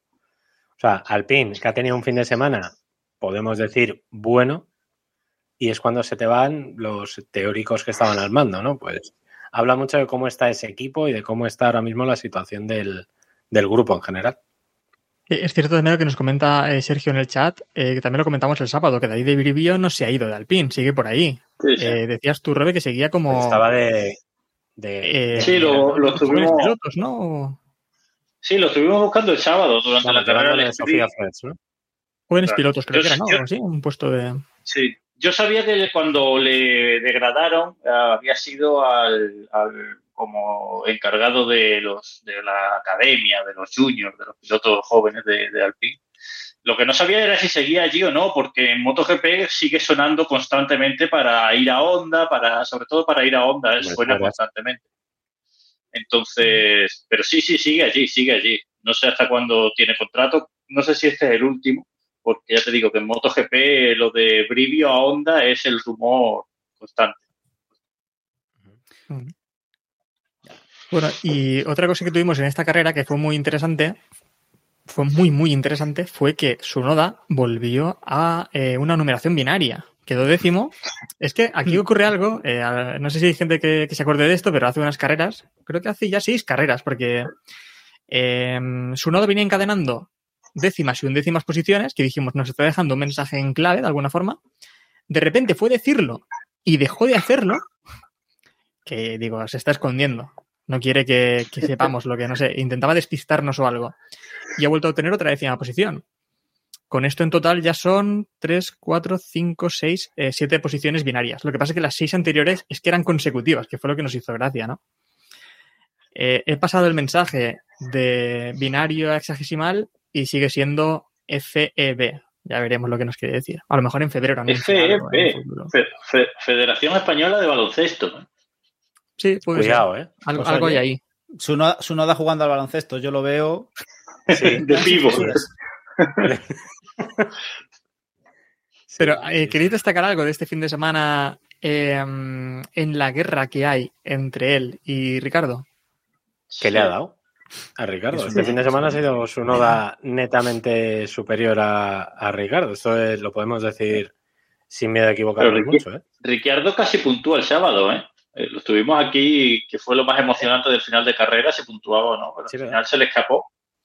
Y luego su noda, pues sí. Al le- final, eh, eh, al final le adelantaron. Pero bueno, estuvo Le ahí luchando en octava posición un buen rato, es verdad. Sí, le adelantó Russell y luego.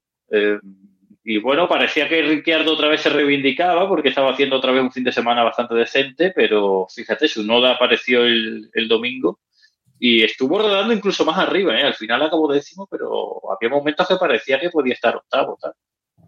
Otro puntito para Sonoda, que ya tiene tres puntos esta temporada. El problema de estos equipos es eso, ¿no? Que después obtienes un buen resultado, obtienes una posición ahí, un séptimo y te sitúas muy arriba, ¿no? Pero también hay que llegar ahí y veremos si, si Ricardo puede hacerlo. Ojo, a lo mejor pasa antes a, a Red Bull. No creo. No creo. Hombre, no, tiene tiene pinta de que vaya de que vaya a ser tanto la cosa. O sea, Ya dijo Helmut Marco que, que no le podían bajar, que no era porque no quisiesen, es que no podían, por contrato. Eso es buenísimo. es que esa frase, yo, si, si fuese eh, Pérez, no sé cómo me la tomo, ¿no? Es como, bueno, si nosotros queremos, ¿no? Pero es que no podemos bajarle de aquí. es un, vamos, es una declaración de divorcios intenciones que, toda tienen, regla. que tienen que convivir porque tienen la hipoteca, que es el mayor matrimonio que puede haber. pues, Es lo mismo. Yo, yo creo que lo, yo creo que lo siguiente va a ser un- en vez de un tier, un tier list, un- una apuesta de silly season de dónde va- de quién va a estar en cada equipo el año que viene, porque se supone que la silly season buena es, la, es el próximo año, pero a este paso a lo mejor tenemos un meneo antes. ¿eh? Y bueno, cerrando ya con la carrera de este fin de semana. Bueno, ¿querías decir algo, Robert? No, no, no. Ah, eh, cerrando ya con la carrera de este fin de semana, bueno, repasar el campeonato, ¿no? Que pff, no hay mucho que repasar aquí porque las posiciones, pues, eh, Verstappen sigue liderando por muchísimo. Eh, le saca a Pérez chorrocientos puntos, eh, va primero el campeonato. 125. 125 puntos le saca 125 puntos. Pérez, le saca Verstappen a Pérez.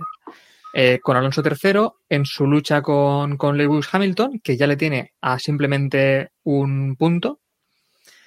Eh, de hecho, estas tres primeras posiciones no se han movido durante toda la temporada. Esto sí que es, de momento ha continuado así y veremos si continúa o Hamilton al final logra superar a Alonso en el campeonato. Y después ya a partir de ahí pues tenemos a, a Leclerc, que este fin de semana ya ha superado a, a Sainz en el campeonato, Russell, Sainz y ya octavo tenemos a Norris, cayendo Stroll a la novena posición por sus resultados, que tiene 47 puntos. De diferencia con, con Alonso, ¿Y por pues hay pues, unos 100 puntos. 101 puntos, de hecho, Sí. de diferencia, que también es una A ver, por, Creo que no veíamos algo así medir- desde Massa, ¿no? En Ferrari, que también fue. por, por medir, ahora mismo Verstappen se podría ir de vacaciones. Literalmente, se puede ir de vacaciones. No volver hasta el 8 de octubre, Gran Premio de Qatar. Y aún así seguiría siendo líder, salvo que Sergio Pérez ganara las cinco carreras que quedan y sumara al menos una vuelta rápida. Que entonces ya tendría No iba a 126 puntos. Que no va a pasar. O sea, eh, que Verstappen pueda ser campeón del mundo antes de Qatar. de Qatar, perdón, es Sí, sí. bueno, posible, no digo factible y, y probable y tal. Y eh, importante, Verstappen también va segundo en el Mundial de Constructores, co- porque sí, sí, porque Correcto. tiene 314 puntos por 247 de Mercedes. O sea, es que es bastante difícil que Mercedes adelante a Verstappen en el Mundial de Constructores. Sí, eso, repasando el campeonato de constructores, tenemos a Red Bull con 503 puntos, segundo Mercedes, que supera ya hace va- varios grandes premios a Aston Martin.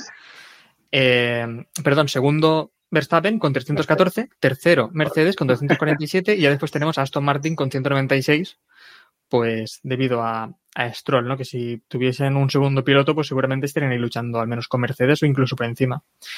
Cuarto Ferrari, Y quinto McLaren, que con los buenos resultados de estos últimos fines de semana, pues eh, tal vez tengamos ahí un poco de lucha otra vez de Ferrari y McLaren, ¿no? Que también nos gustaría tener un poco ahí de lucha. Eh, y en noticias de esta semana, tenemos alguna cosilla. Tenemos a, tenemos a Renault llorando un poquito por los motores, ¿no? Esto ya viene siendo también habitual, eh, Robe. Que Sí. se han quedado atrás, ¿no? En los motores y quieren ahí algo de igualdad, ¿no? Sí, eh, los motores, para quien no lo recuerde, están congelados desde el 20, yo creo, desde 2020 se congelaron. Bueno, no sé, cuando se fue Honda de la Fórmula 1, cuando dijo que dejaba Red Bull, pues bueno, Red Bull insistió mucho en que se congelasen los motores, básicamente porque nadie le quería dar un motor. Y si se quedaban con el Honda, pues tenía que ser congelados y sin quedarse atrás. Entonces se congelaron los motores y ahora Renault parece ser que se queja de que alguna mejora por fiabilidad ha traído algo más que fiabilidad y que Renault se ha quejado atrás. De hecho, el difunto Sadnauer se quejaba de que tenía 30 caballos menos. Ahora ya tiene alguno menos todavía. Ojalá 33 menos, ¿eh? ¿Os imagináis? Por, por concepto. No, por Dios. Eh, esto es que, es que a, a- mí el tema este de igualar, igualar, igual, o sea, no sé, yo no, no creo que el problema de la Fórmula 1 esté en los motores, ni mucho menos. Eh, y no sé, esto es un, esto es un sin Dios que, a ver, yo solo estoy de acuerdo con esto si, si el tema este de los motores es una excusa barata para aplicarle un, para encalomar a Red Bull. O No creo que no creo que a Red Bull le vaya a perjudicar esto, ¿no? Porque Re- Red Bull son los que está claro que no han mejorado nada, ¿no? Porque tiene, Bueno, o sea, depende. Bueno, no sé, puede ser, pero a priori no deberían, ¿no? porque dependen de una fábrica que ya no está, que ya no existe. sí, sí. Bueno, claro, Sí, habría sí. que ver esa fábrica ahí qué pasa, ¿no? Y ahí... Ya. Hombre, entiendo que Ah. de I más D, pues ahí no se invierte mucho, simplemente es en Pero, fabricación y en el- temas. En teoría, Horner ha salido apoyando a apoyando a Sandauer, bueno, apoyando al PIN. Eh, Mm. O sea, que creo que Red Bull es el que más está de acuerdo con, con que se igualen los motores. Pues Claro, entonces no. Red, Bull lo que quiere es congelación 20 años, ¿sabes? No. O sea, si Red, si Red Bull quiere que se igualen los motores, que se jodan los Alpine, que no le importan a nadie. Y, y, y dejemos, no, lo que nos faltaba ahora es que le quiten caballos a. Mercedes. Que, que le quiten caballos a Mercedes y a Ferrari. Para que vayan más. A ver, a, o sea, para que haya más diferencia aún con Red Bull. Que no me jodas. a ver, Alpine. A, ver, el año pasado seguimos muy de cerca Alpine, porque estaba allí Fernando Alonso. Y sabemos perfectamente que Alonso se rom- rompía el motor cada dos por tres. O sea, cada dos por tres había avería también de, de Ocon, pero sobre todo de Alonso. Y Alpine era un equipo que fue un desastre de averías. Y constantemente se repetía eh, la- la- el mantra aquel de, bueno, pero no, no nos importa tener averías porque lo importante es tener ahora la potencia y luego ya encontraremos la fiabilidad, pero lo importante es que tenemos la potencia, tenemos la potencia. Y ahora, un año después, se están quejando de que no tienen la potencia, de que están 30 caballos por detrás.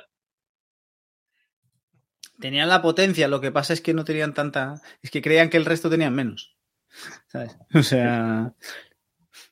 Al final, esto es como lo de Horner y Toto discutiendo sobre los motores del 2026. ¿No? De, uno se cree que está más adelantado que el otro y el otro que está más adelantado que uno. Y alguien se va a llevar un susto. Otra noticia, David. Eh, estaba para ti, ¿eh? Porque eh, ¿qué pasa con Montmeló? ¿Qué pasa con el Gran Premio de España aquí? Montmeló se queda hasta 2026. Bueno, pero hay noticias de que Montmeló va a renovar hasta 2036. Bueno, que lo intenten. si es que el problema no, el problema no es. Si el problema no es Montmeló. Yo nunca he dicho que el problema sea Montmeló. El problema es que va a entrar otro circuito en España. No tengo, cada día tengo menos dudas. eh, que va a ser el de Madrid. Y entonces, pues vamos a ver qué hacen en Montmeló. A lo mejor se alternan, a lo mejor. eh, porque a lo mejor el contrato de esas renovaciones para adelante, tú te garantizas eh, 30, 10 años más de, de contrato con la Fórmula 1, pero solamente disputas 5 carreras, pero tienes cin- 10 años de contrato. Entonces, le viene bien al Gran Premio de al Gran Premio de España, le viene bien a la organización de Madrid, porque así tiene dos años para preparar cada Gran Premio. Montmeló reduce gastos, que es uno de los problemas más serios que tiene, no tanto de falta de ingresos, sino de gastos que produce el, el Gran Premio en, en, bueno, en la Diputación, no solamente en la y en Barcelona en sí. Yo lo veo una buena solución. Pero De convivir, todos ¿lo modos, yo, ¿lo ves probable? Conviviendo no, alternándose, alternándose. con- Yo no convivir, creo- ¿no? Convivir ambos en, el, en un calendario. Estamos sitio. locos. Ni de broma, hombre. Domenicali ha dicho que no. O sea, Domenicali ha dicho que, que no van a convivir, pero, pero, pero, a mí no me sorprendería que conviviesen unos años. Porque eh, no, no tengo ninguna información, ¿eh? pero, pero hablo de, de lo, lo que me parece lógico. Y es que eh, Madrid, eh, parece ser que hay un interés enorme en que Madrid entre. Obviamente por parte de Madrid, pero también por parte de Liberty y de la Fórmula 1. Y, Y del gobierno central para- español, ¿eh? es- exactamente, sí, sí, exactamente. Eh, pero para Madrid yo creo que era mucho riesgo esperar a 2027 a que acabase Barcelona, porque 2027 está muy lejos y, nuestro, y el piloto que nos llena los circuitos tiene 42 años. Eh, entonces yo creo que a Madrid le interesa mucho más eh, tener un gran premio ya en 2025. Y si hay que compaginar tres, cuatro años, yo no sé cuánto, no sé si el plan de Madrid es tener un gran premio a largo plazo, pero a mí mi sensación es tener un gran premio unos años, ¿no? O es una... O sea, no sé, a mí mi sensación es que Madrid lo que quiere es tener un gran premio unos años, tres, cuatro, cinco años. Como, como Valencia, Y- ¿no? ¿Te refieres? Como Valencia, pero sin corrupción. Bueno, yo creo que eso va a no también, que eso es imposible. No. Digo, digo que es el Pero, objetivo, no a que se vaya a cumplir.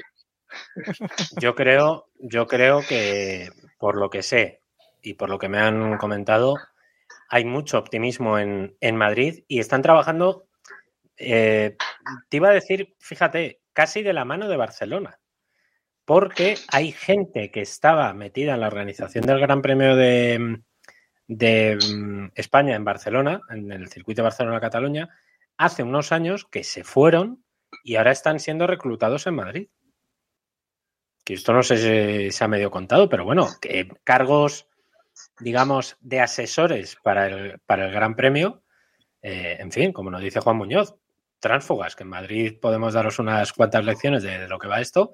Eh, en fin, el más espíritu tamayista que hay en la política española, pues han llegado a la Fórmula 1. Y es verdad, es, es una cosa que, que no creo que sea un problema. Yo creo, como dice Robert, que es muy arriesgado esperar para Madrid a 2026, porque a lo mejor de aquí a 2026 sabe Dios, a lo mejor tenemos tres pilotos de Fórmula 1. Tan Pepe Martí. Carlos Sainz y Palou. Alonso no creo que esté en 2026. Ya son 45 años. Bueno, No, no, y es que es, ve- es que es 27, no 26. ¿eh? Claro, claro, bueno, pues mejor me lo pones, 46, o sea, 46 años, sí. Eh, no lo veo, no lo veo factible. Entonces, yo creo que, que no hay, no hay mayor problema en que, en que Madrid espere, pero no mucho. Y Claro. yo creo que la Fórmula 1 llena porque no hace falta tener un piloto eh, que llene. A ver, Si no, el- no habría lo, que, gran premio. sí, lo que está claro es que el mamoneo que hay con Madrid está demasiado. Está haciendo demasiado ruido como para pensar en un 2027, o al menos es mi sensación. Entonces. es- Yo os digo la- que va la- muy para adelante, ¿eh? o sea, no es, no es- porque no es una cuestión electoral pura ya, o sea, el proyecto existe, Sí, sí.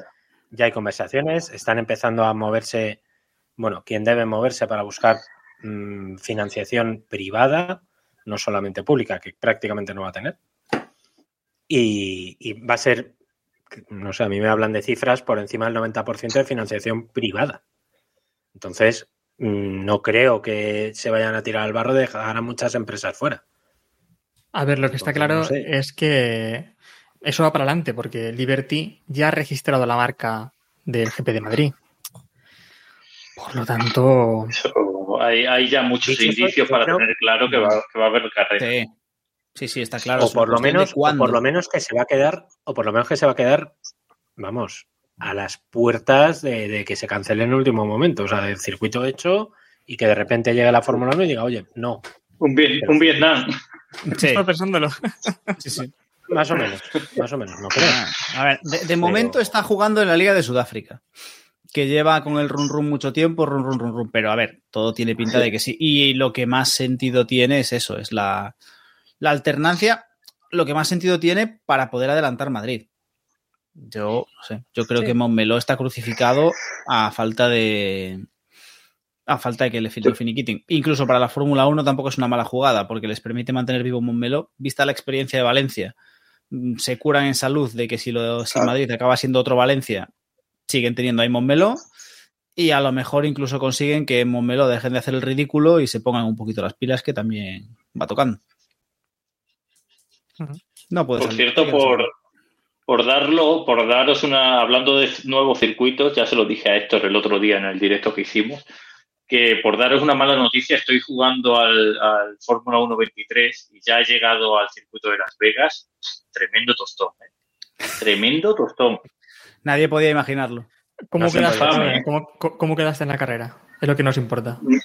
Bien, estoy corriendo con McLaren, pero McLaren como estaba a principio de temporada, Ah. no me acuerdo en qué posición acabé, pero, pero bien, o sea, es que es un circuito muy fácil, o sea, aunque seas un manco, puedes ir bien porque no hay, no hay nada que hacer, acelerar y frenar. ¿Puedes hacernos una radiografía del circuito? Sí, es todo recto, todo recto. Vas, vas en octava eh, al corte y todavía te quedan dos kilómetros de recta. Ese, ese es el circuito. Maravilloso. Bien.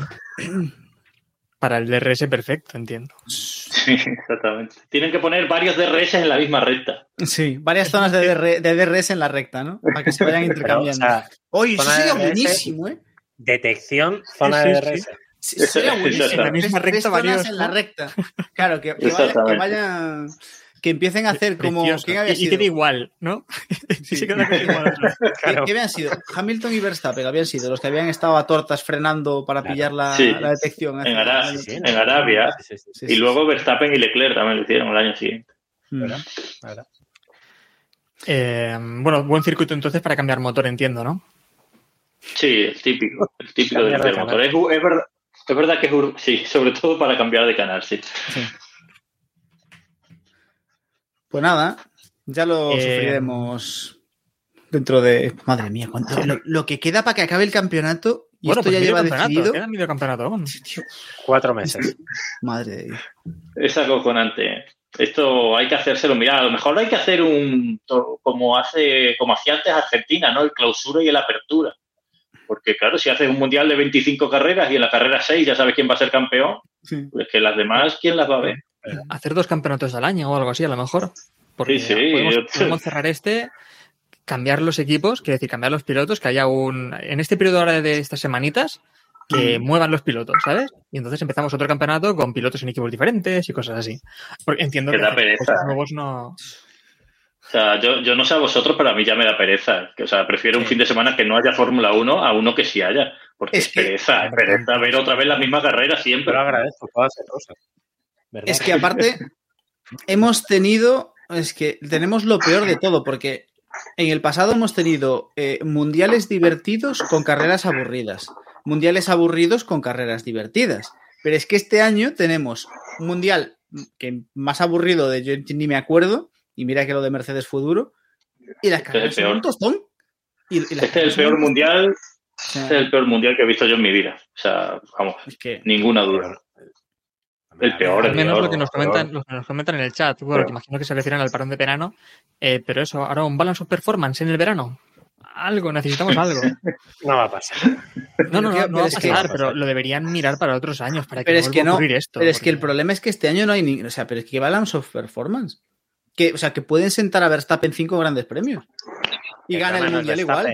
Es que. Que el A, problema ver, es a lo mejor si le rompes un brazo a Verstappen y se lo rompes a Stroll, las cosas se igualan. A ver, a ver, la única. La única o sea, no, es que necesitas sentar a Verstappen. Inspección de trabajo en Red Bull. Sí, se- No me nada, entiendo. necesitas sentar a Ver- sientas a Verstappen. Ya, lo que queda de mundial. O sea, sientas a Verstappen lo que queda de mundial y pones a Stroll en el otro Red Bull o algo así. ¿Sabes? Y ahí a lo mejor tienes un poquito de salseo. No, y también lo No, que nos comenta Isaac, eh, que tampoco tenemos ni siquiera abandonos. Porque Mm. es que antes, pues al menos en una carrera, el piloto que iba dominando pinchaba, pero es que ahora ni eso. Rompió No tiene motor, más- yo qué sé, pero... Es que tiene más, no sé, ahora lo que lo hemos hablado al principio del programa, ¿no? que, que mm, ahora se busca que acaben todos los pilotos las carreras, que no haya muchas salidas de pista, mucho abandono y tal, pero Yo creo que el carisma está en cuando hay abandonos, en cuando hay incidentes. O sea, si tú piensas atrás, eh, en carreras míticas, de lo que te acuerdas es que haya incidentes, de que haya abandonos, de que haya choques. Es que, no sé, no sé por qué se intenta evitar eso. Yo Bueno, estoy pues- aquí muy a, muy a favor de lo que nos dice J.R. Baz. Eh, balance of performance, su fufu a Red Bull. Yo, yo lo veo, yo lo veo un- una buena medida. Hágase. Seguro, seguro que la primera medida que hace, es que aparte me lo estoy imaginando, en la primera medida vamos a despedir a Adrian Newey, que es muy mayor y ya no, está muy mayor y ya no. seguro que no, seguro que no. El chico este, Tenemos jóvenes aquí que seguro Sí. que aportan más, ¿no? vamos a traer un francés para que diseñe el coche. O, o que Haas subcontrate también en sus horas libres a, a Adrian Newey, yo qué sé, cosas así, ¿no? Que igualen un poco el campeonato. No, bueno, pero cerrando ya por, por hoy, eh, comentando simplemente la última noticia que está un poco vinculada con Fórmula 1 porque le han metido el F1 en el nombre, eh, el F1 Academy. Que el F1 Academy, esa competición un poco fantasma que no se puede No. seguir, a no ser que sea por vídeos cortos en Twitter.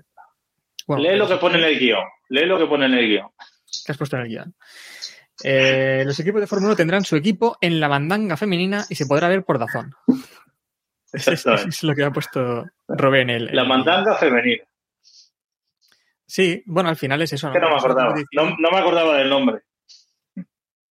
Ah, vale, es una Academy. Claro. Y por eso hablamos de esto, ¿no? Porque es la relación que han intentado hacer, pero entiendo que si quieren hacer una eh, fórmula, una F1 Academy femenina, a lo mejor lo que deben hacer primero es eh, tirar por pilotos que sean más jóvenes, ¿no? Para que puedan dar el paso a Fórmula 3, Fórmula 2, porque en la F1 Academy, eh, cuando acaben de la F1 Academy ya no tienen dónde ir. De aquí se irán otros campeonatos, pero no en la escalera que quiere hacer la Fórmula 1 de F1, de F3, F2 y tal. Eso es muy Yo improbable. solo digo, yo solo digo que por analogía y por lo que viene siendo la propiedad transitiva, eh, tres de los cuatro que estamos aquí hemos corrido en un circuito de una piloto de F1 Academy. Que además ganó este fin de semana la primera carrera de la F1 Academy. Y además ganó este fin de semana, correcto. Bueno, y las otras dos las ganó también otra española, eh, Marta García, y bueno, la que se refiere, la que se refiere David es Nerea Martí, que estuvimos en su, en su karting, además allí. Correcto.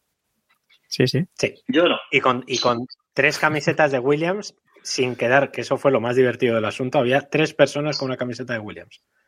Sí, no, no sé por qué. Claro, es que gana Maldonado una carrera con un Williams y ya la gente se viene arriba comprando camiseta de Williams.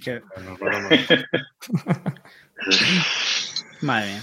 Bueno, niños, yo creo que ya le hemos Sí, hecho ya en, en honor a Jacobo, tras este programa cortito, como a él le gusta, yo creo que podemos, podemos ir plegando. Volveremos. en algún Volveremos algún día. Ahora tenemos este parón en el que haremos cosillas. La verdad Sí. es que no sabemos ahora mismo nosotros mismos qué vamos a hacer en estas semanas, pero algo. Si lo sabemos, ¿no? Que cuándo ni Sí. cómo no está claro. Pero no sabemos cuándo ni Lo cómo. tenemos ni muchas guionizado, lo que no tenemos la fecha. Tenemos claras No. muchas cosas, pero no tenemos aún claro eso. Y ni los que estaremos, ni los que tal. Pero sí, habrán cosillas. Antes del previo de, de Holanda habrá cosillas. Así que bueno, Vale. nos vamos. eh, pues, si nos seguís Vamos en cualquier hablando. red social en las que estamos, en todas partes, Sí, como iPhone. en t.me barra F1. GIF, efectivamente. Y ya, toma. Sí, primero podéis entrar en nuestro. No lo hemos dicho hoy, claro, como no está Jacobo, no hemos dicho del es que Telegram. nos olvidamos. La verdad. Podéis entrar en Telegram, meteros en el buscador de Telegram y poner Keep Pushing. Y ya con eso ya nos buscáis. No hace falta que diga la- el Y enlace. si no, t.me keep pushing F1. Bueno, pues ya lo dice David. Y si no, en cualquier red social eh, nos buscáis que estamos. Cualquier red social, estamos allí. Y cualquier web para Cualquier red escuchar, social, ¿eh? cualquier web social, estamos en todas. Y cualquier plataforma donde se pueda X. ver. ¿Dónde dices, David? En X. Sí, sí, en X. Estamos. X obviamente estamos. Sí, sí. X. Punto, Twitter. punto- Y cualquier plataforma donde se pueda ver o escuchar un podcast, estamos también. Eso así que nos busquéis donde queráis. Y nada, pues cerramos por hoy. Eh, haremos cosillas este, en este parón, cosillas de Fórmula 1 y cosillas que a lo mejor no son, no son tan de Fórmula 1. Pero si os gusta también el cine, pues a lo mejor hablamos un poquito de, de cine durante estos días. Así que Vale, nada, nos vemos muy pronto y hasta luego.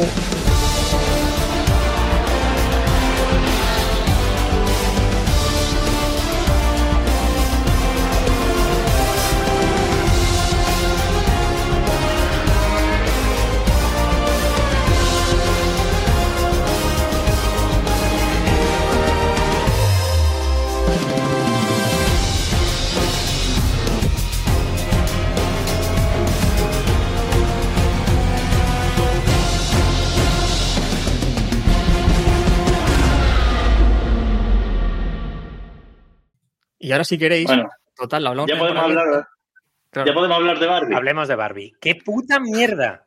¿Qué, No me hagáis qué- mierda. No me hagáis, no me hagáis ¡Qué spoilers. basura!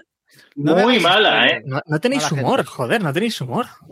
Es muy mala. Ni, ni Greta Es muy mala. Es que- No, Rebeca. Es muy, muy Es una, es una O sea, sátira, no está mal. Está... ¿Cómo que Hombre, una no voy a sátira? ¿Una sátira de qué? ¿Una sátira de Sí, qué? joder, ¿De qué? sí. Esa vergüenza ajena que O sea- va pasando eh, el, el actor, este Ryan Gosling, que está pasando vergüenza. O sea, va. Bueno, yo es que yo pasé da- vergüenza en el cine. que da pero para ver Gran Turismo. Pues sí, eh, esa película sí que podemos hacer y que da para verla. 11 de agosto se estrena Gran Turismo. Yo, yo, eh, pocas veces en mi vida he pasado vergüenza en el cine y esta es una de ellas. ¿eh? He pasado vergüenza ajena Una cosa, viéndola, de taparme, la, de taparme la cara. ¿eh? pero la has aprobado, ¿a que sí. Sí, pero... Pa- Para que no llore Margot Robbie. en- en- No, no, Sa- yo, ¿sabes? yo recomiendo a todo el mundo Pero- que vaya. ¿eh?